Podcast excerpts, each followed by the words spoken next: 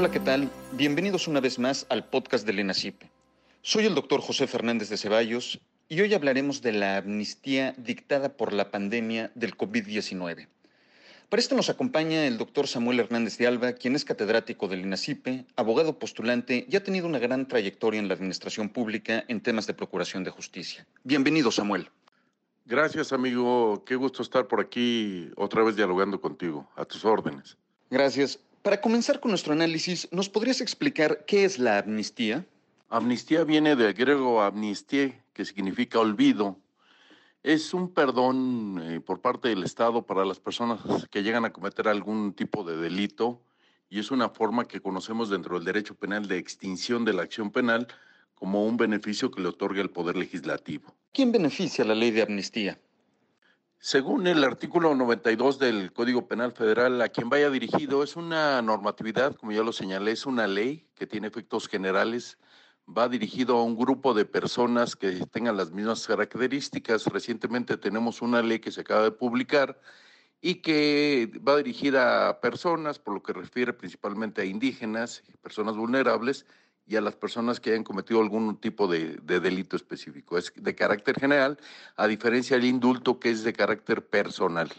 Esta ley de amnistía que se acaba de publicar, ¿qué delitos contempla?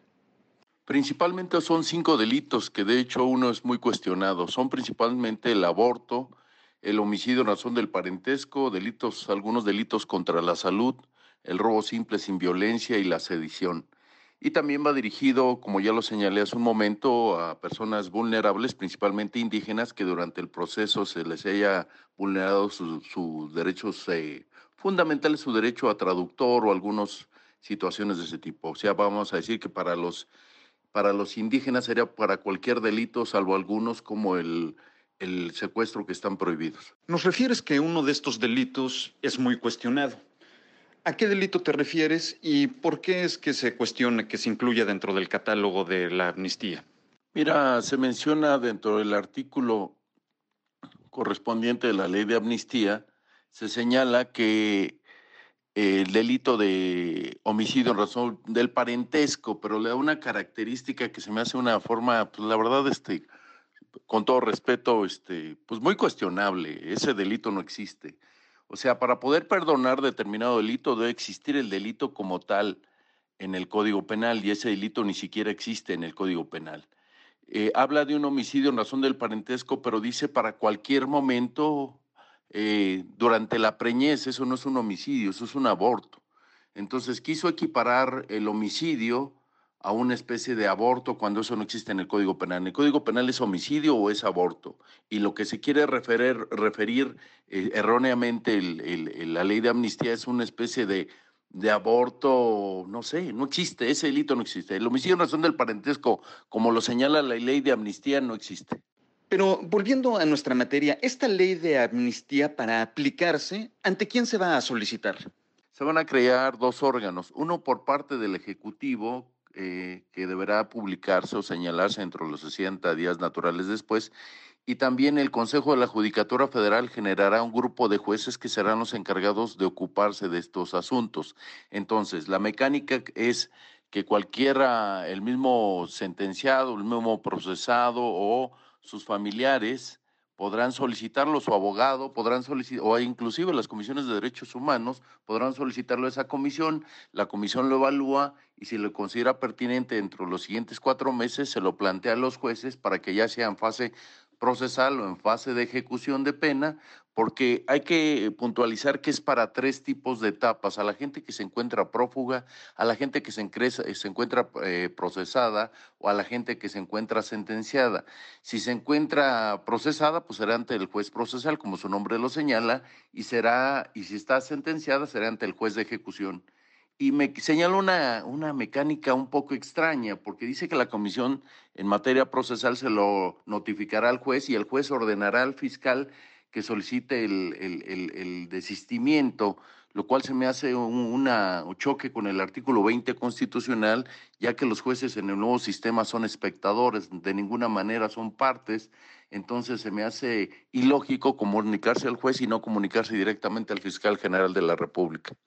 En este procedimiento para aplicar la ley de amnistía, se escucha a las víctimas? ¿Se respetan los derechos de las víctimas u ofendidos?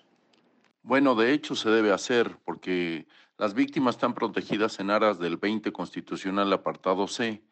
Aunque no es muy clara, este, el Código Penal Federal en el artículo 92 dice que eh, según eh, lo que le corresponda, principalmente cuando hay reparación del daño, se les tendrá que reparar el mismo si la ley lo, establece. De hecho, la ley en el artículo quinto, si no mal recuerdo, señala que se tendrá que reparar el daño a las víctimas y tendrá a salvo sus derechos. Y además de, independientemente de ello, o sea, tendremos que ver la calidad, si, si en el delito tiene la calidad de víctima alguna persona, este, el Código Nacional de Procedimientos Penales lo obliga que tengas que, cuando hay un desistimiento, que se le dé vista a la, a la víctima para que sea escuchada. En tu opinión, ¿una ley de amnistía como la que analizamos resuelve problemas como el hacinamiento que existe en las prisiones?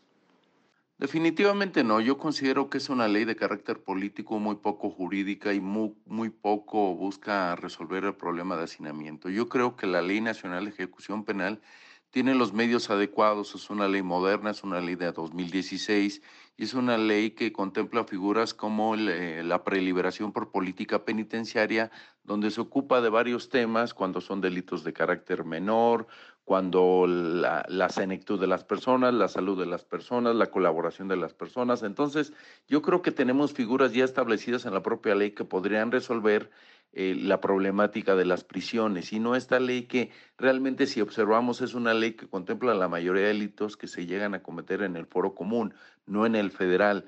Desgraciadamente, salvo el delito contra la salud, sedición, cuando muchos son algunos de los delitos que podríamos ver a nivel federal, pero la mayoría, por ejemplo, el aborto son eh, asuntos que ves eminentemente en los tribunales locales. Nos comentabas hace un momento que se puede solicitar en diversos momentos procesales la aplicación de esta ley de amnistía. ¿Podrías profundizar un poco más en qué momentos procesales se puede solicitar? Pues eh, principalmente yo diría que son en tres momentos. Si la, persona se encuentra prófuga, podrá solicitarlo eh, en cualquier momento. La persona que se encuentra procesada también lo podrá solicitar, y la persona que se encuentra sentenciada. Entonces vamos a decir que la gente que está prófuga, la gente que se encuentra procesada y la gente que se encuentra sentenciada. Esos son los tres momentos. La única diferencia es que si se encuentra prófuga o se encuentra procesada, lo tendrán que hacer eh, con una mecánica distinta se notificará por parte de la comisión al juez federal y el juez federal ordenará al fiscal general de la República el desistimiento de la acción penal. En cambio, si se encuentra sentenciada, no, se, no es clara la ley, pero yo me imagino que se aplicaría el 25 fracción sexta de la Ley Nacional de Ejecución Penal, aplicando la ley más favorable y el juez de ejecución dejaría en libertad a la persona sentenciada. Llama la atención la época en la que se dicta esta ley. ¿Tú consideras que es una solución creada para la pandemia que vivimos? Definitivamente no. Este fue un oportunismo político absoluto. Esta ley ya estaba planteada desde el año pasado, fue una promesa de campaña eh, y ahora se quiso eh, manejar sobre pretexto de la solución del problema de hacinamiento en los penales en momentos de la pandemia. Como bien lo, lo hemos analizado, pues obviamente se tiene que generar en 60 días hábiles, que será aproximadamente tres meses en lo que se genera la comisión. La comisión tendrá cuatro meses para solucionar las peticiones que planteen las personas. Para ese tiempo ya estamos hablando de seis meses aproximadamente, cuatro o cinco meses, donde el tema grave que estamos viendo en estos días ya está superado.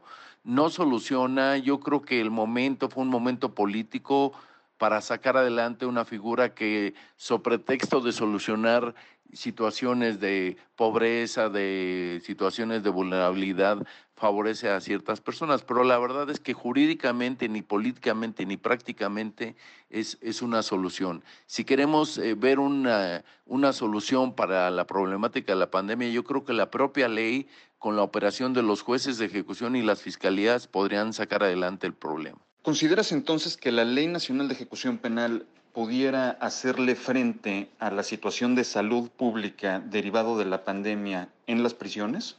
Efectivamente, yo creo que eh, la Ley Nacional de Ejecución Penal, cuando menos en el aspecto de los sentenciados, tiene sus virtudes y yo creo que el Código Nacional también se los suyos. Por lo que respecta a la Ley Nacional de Ejecución Penal, tiene el artículo 146 de la propia ley que te señala varios supuestos en los cuales podría caber una preliberación eh, por eh, determinadas características. Es más, la propia ley tiene figuras como la sustitución, donde ni siquiera, ni siquiera este, se necesita un límite de tiempo para que las gentes pudieran ser preliberadas. Entonces, yo creo que bien aplicada y bien estudiada y con un mecanismo adecuado dentro del propio de las propias fiscalías y de la procuración de, de las fiscalías y de la impartición de justicia, te podríamos generar una solución. Por lo que respecta al proceso, pues hay mecanismos alternos de solución de controversias y entonces ya no privilegiar tanto la, la, prisión preventiva.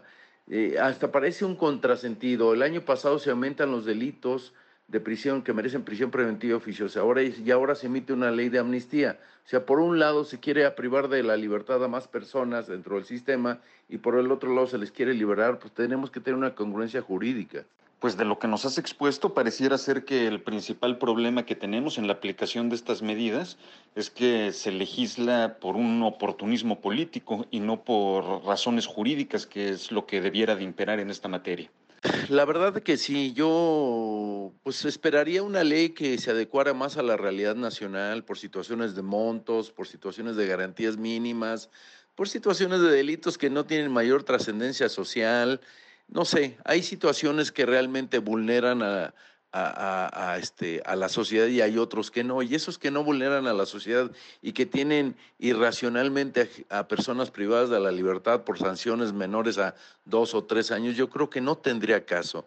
Yo sería partidario que de acuerdo a lo que le falte a determinadas personas, por su edad, por su condición de salud, por su condición de madres en virtud de proteger a los hijos, como lo señalan las propias leyes de ejecución, se priorizaran estas libertades y no por una serie de figuras que este, pues como ya lo señalé, me parece ilógico que no se tenga el mínimo cuidado para eh, clasificar las conductas delictivas en las cuales se va a aplicar y se habla de situaciones inentendibles dentro del propio derecho. Yo creo que esto que señalas es un tema fundamental.